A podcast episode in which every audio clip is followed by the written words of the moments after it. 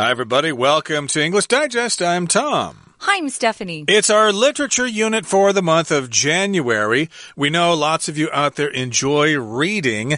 Well, there are lots of suggestions, and we've got a masterpiece to talk about today. It's an old book, so it's probably available online for free somewhere. Probably. Uh, what exactly are we looking at today, Stephanie? We're going to focus on a classic, a classic piece of literature. It's also another way to say masterpiece, I think, um, by Oscar Wilde. He's one of my favorite authors. Um, I especially like his plays for the stage. He's very witty, very funny, and he makes fun of people and uh, likes to highlight uh, hypocrisy and when people are being hypocrites. Anyway, this book uh, was one of his masterpieces. This book has a lot to teach people if they really pay attention. So, as we usually do, guys, we're going to spend the first couple of days on the plot. And then the third day, we'll talk about the author for a bit and some of the themes. So, let's get started.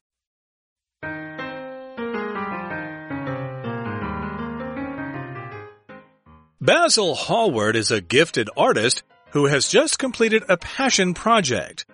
He's painted a portrait of a young man named Dorian Gray. Basil explains to his dear friend Lord Henry Wotton that he didn't select Dorian at random. He chose Dorian because he's the most handsome young man Basil has ever seen. Furthermore, Dorian is kind and innocent as he hasn't been spoiled by the world. Basil knows Henry is a pleasure seeker with few morals, so he begs Henry not to corrupt Dorian.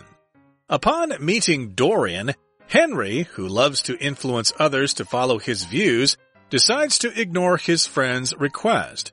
He strikes up a philosophical conversation with Dorian and suggests that good and evil aren't important. He urges Dorian to seek pleasure in every activity in order to enjoy life to the fullest. Dorian is impressed by Henry's wisdom, and their talk transforms his outlook on life. Later, Basil shows the completed portrait to Dorian and Henry, and they all agree that it's a masterpiece. While Dorian is looking at the portrait, though, he starts to reflect on another part of his conversation with Henry.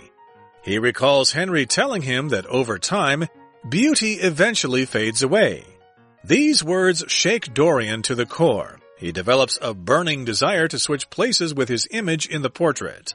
This way, the man in the painting would age but he could remain forever young. In an attempt to comfort Dorian, Basil offers to destroy the painting. Henry feels that this would be a shame, however, and requests to keep it for himself. In the end, Basil gives it to Dorian as a gift. Okay, guys, let's dive in. Oscar Wilde is the author's name of this book, and Wilde here is spelled in the title W I L D E. His first name is Oscar. And we're calling this a timeless masterpiece. Timeless meaning it just never gets old. People can pick it up in 300 years from now and still enjoy it and still learn a lot from it. A masterpiece is typically used to describe an artist, whether they're a visual artist or performing artists, or here they're um, an artist terrific with words. We use that word masterpiece to talk about uh, one of their works that is considered to be the best or outstanding. Um, they used a lot of their skill and artistry to produce it. So we're saying this is one of Oscar Wilde's masterpieces, and it's timeless, and it's about a temporary beauty uh, whose name is Dorian Gray. Temporary meaning it doesn't last long, but we all know that, right? As you get older, your looks fade, and hopefully you're a good person inside, and people see that instead of just old wrinkles and gray hair. Yep, so it's a masterpiece, uh, it's a master work, and it's all about temporary beauty. Indeed, we're all aware of that. Uh, someday your looks will be gone, so you need to make preparations ahead of time. And uh, here the article begins with uh, the main character here, or at least one of the main characters in the book, Basil Hallward. Okay, he is a gifted artist who has just completed a passion project. Uh, okay, so here we've got the word gifted, which means you have special talents. Uh, sometimes we recognize gifted children, and then they get put in special schools because they're smarter, they learn things faster than other students. We call them gifted. And this particular artist is gifted. He's got a special skill. A lot of us can maybe draw stick figures and stuff like that, but hey, this guy is really good at painting art. And he's just completed something that's called a passion project, which I guess is not for a commission, I suppose. It's just something that he really wanted to do and he felt very strongly about. If they get a commission, it means someone is paying them in advance of producing a piece of art. Uh, usually, someone who really uh, loves their artistic talent. I wanted to mention that this artist, uh, we're calling Basil Hallward, is the name of one of the most important characters in the book, but uh, we're pronouncing it differently than we would in America. Um, Oscar Wilde was Irish, but anyone in the UK in general, even today, they, they pronounce this word basil, and we say basil, which is an herb that you cook with. But we're going to say Basil Hallward again. Oscar Wilde was Irish and he lived back in the Victorian period. We're going to learn more about him in day three. So, what has he done? He's painted a portrait of a young man named Dorian Gray. So, this book, before I read this book, Tom, I thought this book was about a woman.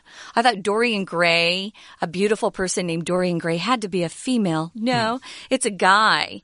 And, uh, Basil just thinks this guy, or Basil thinks this guy is gorgeous and he wants to paint his portrait. I guess he's just stunningly gorgeous. Uh, yeah, I uh, had not read this book myself before today's lesson, but uh, indeed, I always thought this guy was uh, a guy's name, Dorian Gray. Oh, really? But uh, I guess it mm. could go either way there because yeah. it's not a common name. No. You don't run across a lot of people uh, named Dorian.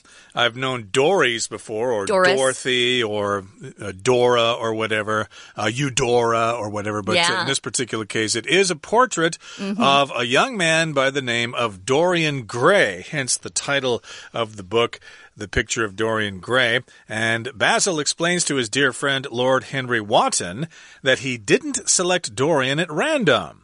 Okay, if you do something at random, you don't really go looking for something specific. You just take whatever is there, okay, at random. Sometimes they talk about random numerals or random numbers. They just come up 8, 16, 14, 25, 37. Those are random numbers I just I just said for no real reason.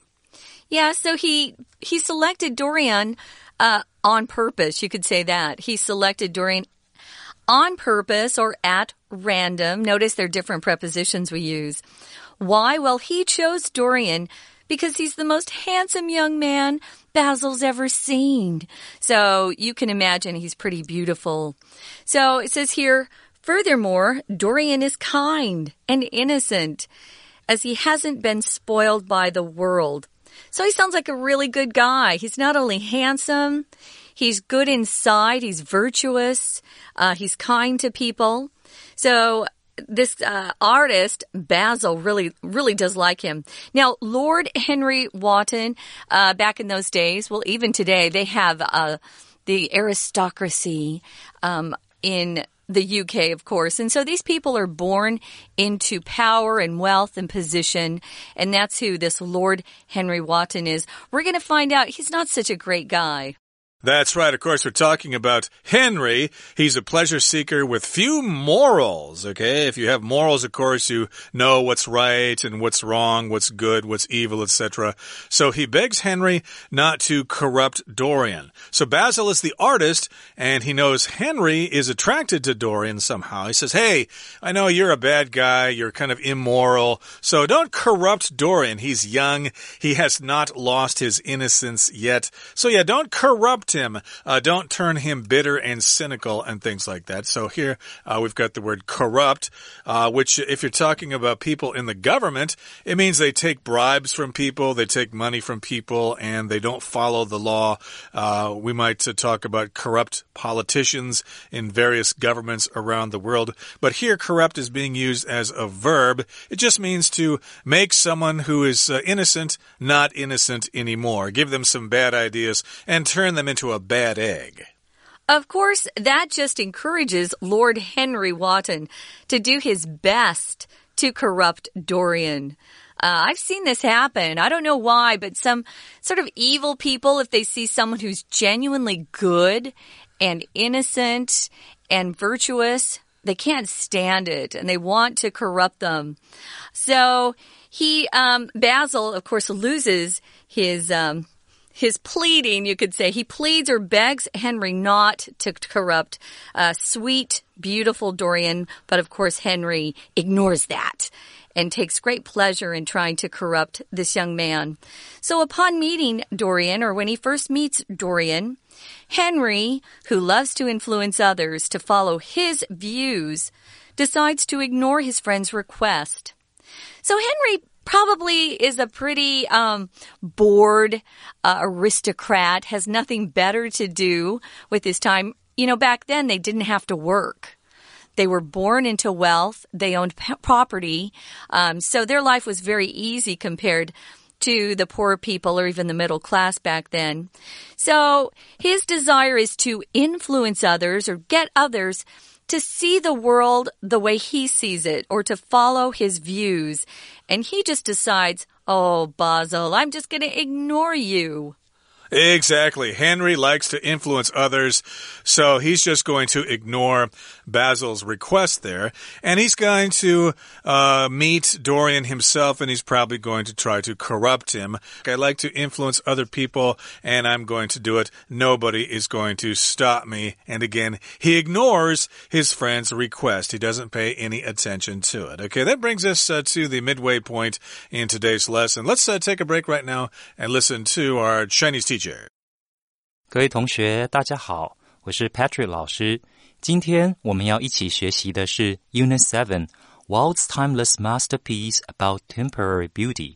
好，在大家跟随外籍老师了解完这部不朽杰作的故事梗概之后，老师接着先带领大家解析课文的情节架构，再接着分析句型以及实用词语。同学在欣赏文学作品的时候。可以在自己脑海中画一幅起承转合的心智图，基本上是个倒过来的字母 V，这有助于我们洞悉作者创作铺陈、操作读者情绪的起伏的手法。起自最一开始对故事时代、地点、人物的交代，随后由上升动作承接，直到情节高潮及转直下。最后开始收合故事结局。课文第一天就是先交代前两部分。第一段三个主要人物出场，有画家 Basil Hallward、故事主角美男子模特儿 Dorian Gray，以及情节催化剂 Lord Henry Wotton。而后第二三段开始铺陈，带领读者通往故事引爆点。简单来说，就是原本人美心也美的 Dorian。在 Henry 言语诱发之下，内心涌现虚荣与不安。相较于 Basil 所彩绘出的肖像，可以青春永驻，在真实世界中的自己只会逐渐年老色衰。Dorian 强烈的渴望能够和自己的个人肖像异位。我们现在一起来看重要句型和关键单字。首先，请看到第一段最后的三个句子，也就是。Basil 跟 Lord Henry 解释，他并不是随随便便挑上 Dorian，因为从外表来看，Dorian 是 Basil 见过最俊美的男子，所以确凭中选；而从内在来看，又因为他尚未受到俗世污染，所以善良率真。最后，因为画家 Basil 深知 Henry 缺乏道德底线，所以拜托他别把 Dorian 带坏了。请各位同学把第一句的 because，第二句的 as。以及第三句的 so 都画上底线，这三个词都是连接词，而且都表示因果关系。在阅读理解测验的文章当中，解释因果关系的句子很重要。我们需要正确的理解，才能判断细节题里的选项是否符合文章原意。此外，同学的英文写作也常出现一个重大问题：同一段落前后句不连贯。如果能够正确运用因果关系的句子，不但能够发展出内容丰富的段落，而且段落中的文句也会显得前后连贯。脉络清晰，三个表明因果关系的句子，各自在句中用了不同的连接词，because、as、so 连接子句，而后彼此前后串联，显得活泼又有层次，值得大家学习仿效。We're going to take a quick break. Stay tuned. We'll be right back.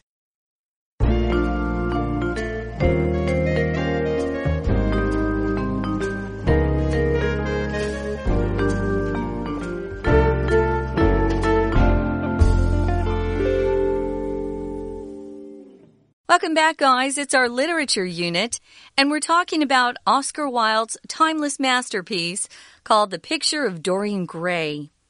Now, we learned that Dorian Gray was a very handsome young man. And he's about to have his portrait painted by someone named Basil Hallward, who's a really great artist. We find out he's a gifted artist. And this is a project that Basil really wants to, to get started. He thinks that Dorian's beautiful, but he also loves Dorian's soul. He, he says that Dorian is a, a very innocent, sweet, handsome young man. Now, there's also a third character that we talked about, Lord Henry Wotton. He is a bad dude. We call him a black hat. He's not a good man. He's an aristocrat. He has too much time on his hands. And he hears about Dorian and he thinks, oh, I wonder if I could corrupt this sweet, young, handsome boy. And that's what he sets about doing, actually. He, Henry, that is, is known as a pleasure seeker. He doesn't have to work. Aristocrats back then did not have to work. They had money the moment they were born. They were born into wealth and they had a lot of land and usually a castle or two. Anyway, he has been um, just making himself happy up to this point. He's a pleasure seeker. He has very few morals, meaning he doesn't really recognize what's right and what's wrong. He thinks whatever makes me happy is what I'll do. Yep, he likes uh, pleasure. He's a pleasure seeker, and he has few morals. He's kind of corrupt, I guess, and he wants to corrupt Dorian. At least that's what uh, Basil begs Henry not to do. And again, uh, Henry does meet Dorian, and of course, he ignores his friend's request, and he strikes up a philosophical conversation with Dorian. Okay, so Henry has met Dorian, the subject of the painting, and he strikes up a conversation. Here we've got the phrase to strike up as a verb phrase. That means just to start things going, okay? We often use this with a conversation. Uh, if you want to meet somebody at a party and you uh, think, hey, that person looks interesting, I'm going to go over there and strike up a conversation. Hello, how are you? My name is Tom. Uh, I'd like to meet you. Uh, what do you do? Uh, where are you from? Stuff like that. That's striking up a conversation.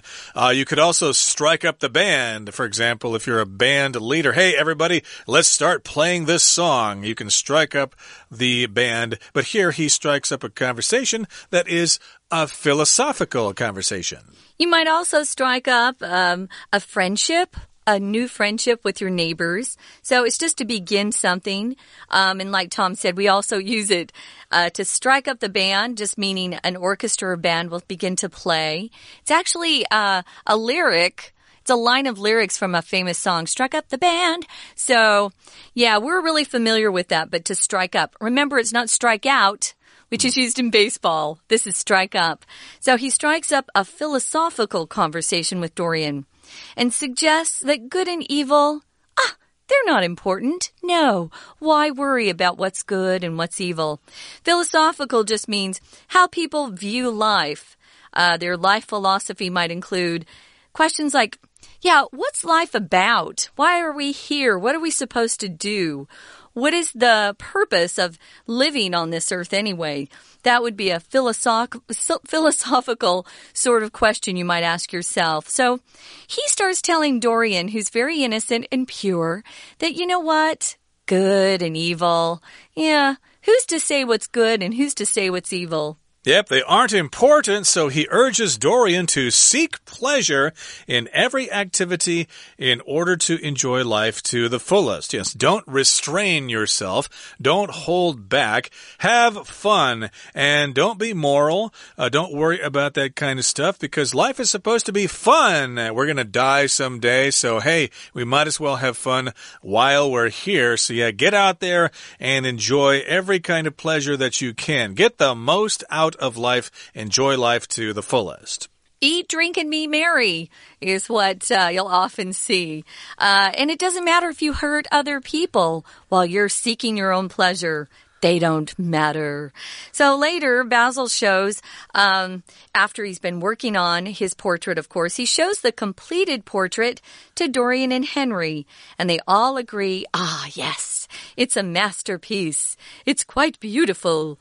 Well, while Dorian is looking at the portrait, and we do call paintings portraits, um, or paintings, but a portrait has to have a person's face in it. You know, it can't just be a scenic view of the, the beautiful countryside. A portrait has to have someone's face in the painting or the picture. Well, he's looking at the portrait, that is Dorian is, and he starts to reflect on another part of his conversation with Henry. To reflect means to think back on something that's already happened. So he's reflecting on or uh, going back in his mind to something that Henry said to him previously. Uh, exactly. So they did have some conversations there, and Dorian takes another look at the portrait and he remembers something that Henry said. He reflects on that sort of thing. Mm -hmm. uh, maybe if you've done something bad to somebody else and you did not admit that you were wrong, later on you might reflect on yourself and realize, hmm, I guess I should not have said that to that other person. It was unnecessary. It caused harm to that other person. So, yeah, maybe I better apologize. Uh, that means kind of looking back on yourself to, uh, you know, check yourself out. So he reflects on this conversation, or at least he remembers part of it and he recalls, or he remembers, Henry telling him that over time, beauty eventually fades away. I don't think Dorian wants to be reminded of that. Hey, I'm a, I'm a handsome young man. Mm -hmm. All the girls want to be friends with me. So, hey, that's going to last forever, right? But Henry reminds him, hey, you're going to grow old. You're young and beautiful now, but uh, someday your looks will be gone and uh, you're going to start growing wrinkles and your hair is going to fall out and it's going to turn gray and you're going to start stooping over from uh, back pain and stuff like that, you're going to be ugly in the future. Now, when you use this verb reflect, guys, notice you have to use reflect on. So you can also say something reflects well or badly on somebody else. If you have a child who's misbehaving in school, that child's behavior reflects poorly on your parenting skills sometimes, or reflects poorly on your boss if you do something bad and, and it hurts the company. So reflect on or reflect upon, to think deeply uh, or carefully about something, or, like I said, to bring about a good or bad impression by reflecting well on somebody. Hopefully, you're all doing your best out there and it's reflecting well on your parents. So, yeah, it starts to bug Dorian that his uh, beauty is only temporary, that it will fade away. And they, these words shake Dorian to the core. To the core means to the very innermost part of his soul. It really shakes him where he starts to think, oh my gosh, you mean I'm not always going to be beautiful or handsome? What is that going to do to uh, my reputation or my ability to please other people around me? Yeah, the core just refers to the middle part of your body, but also the middle part of your spirit. To your soul. So, your soul, indeed. So yeah. you could be shaken to the core. Uh, if you're a really bad person, like Henry sounds like he is, you could be rotten to the core. Sure. Okay? You could be totally rotten and you're just no good. You're up to no good. And so here, again, Dorian is shaken to the core and and he develops a burning desire to switch places with his image in the portrait. Gee, I wish I could just simply change places with the portrait there because, you know, paintings, uh, they kind of last for hundreds of years, okay? So I could actually be beautiful for hundreds of years if I were that person in the painting. So suddenly you see the plot becoming more supernatural. You know, there's some magic or black magic involved here. He can't really switch places with his image in the portrait, but um, because this is a novel and it's fiction, our author can, you know, write anything he wants. So this way, the man in the painting would age, but Dorian would remain forever young which is just the opposite of real life, of course. In an attempt to comfort Dorian, to make him feel better, Basil offers to destroy the painting, just get rid of it. Henry feels that this would be a shame, however, and so Henry requests to keep that portrait for himself. In the end, Basil gives it to Dorian as a gift, so Dorian does keep uh, possession of that portrait. So he gets to keep it there, and the plot thickens. We'll continue talking about the plot in our program next time. Hey, what about that portrait, the picture of Dorian Gray? Yeah, we'll be back to talk about it next time. But right now, we're going to listen to our Chinese teacher. 好，老师要讲解的第二个句型在第二段第二句。Lord Henry 和 Dorian 谈到了人生哲理，还暗示 Dorian 善恶黑白的分别并不重要，请把 suggest 标示起来。 Suggest 这个动词有两个不同的词义，而词义不同，用法也不一样。第一个词义表示建议，You put something forward for consideration。